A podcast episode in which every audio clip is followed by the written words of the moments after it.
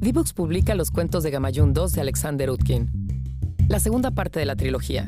Un cómic lleno de acción con animales parlantes, batallas y mitos típicos del folclore ruso. El volumen anterior, El Rey de los Pájaros, nos dejó con un suspense que en el espíritu del agua se resuelve. Nos unimos a nuestro amigo el comerciante cuando vuelve a casa luego de su aventura con el Rey de los Pájaros.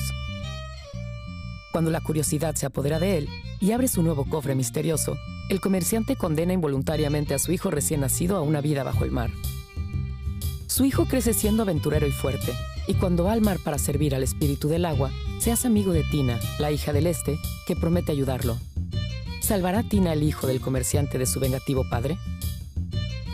Como todos los buenos cuentos, el espíritu del agua es una parábola que reflexiona sobre debilidades muy humanas. En este caso, destaca la necedad e irresponsabilidad de su personaje principal, el comerciante. Así, Utkin crea un mundo de encanto y asombro, pero también uno que es cruel e implacable. Lo cotidiano y lo fantástico, inextricablemente entrelazados.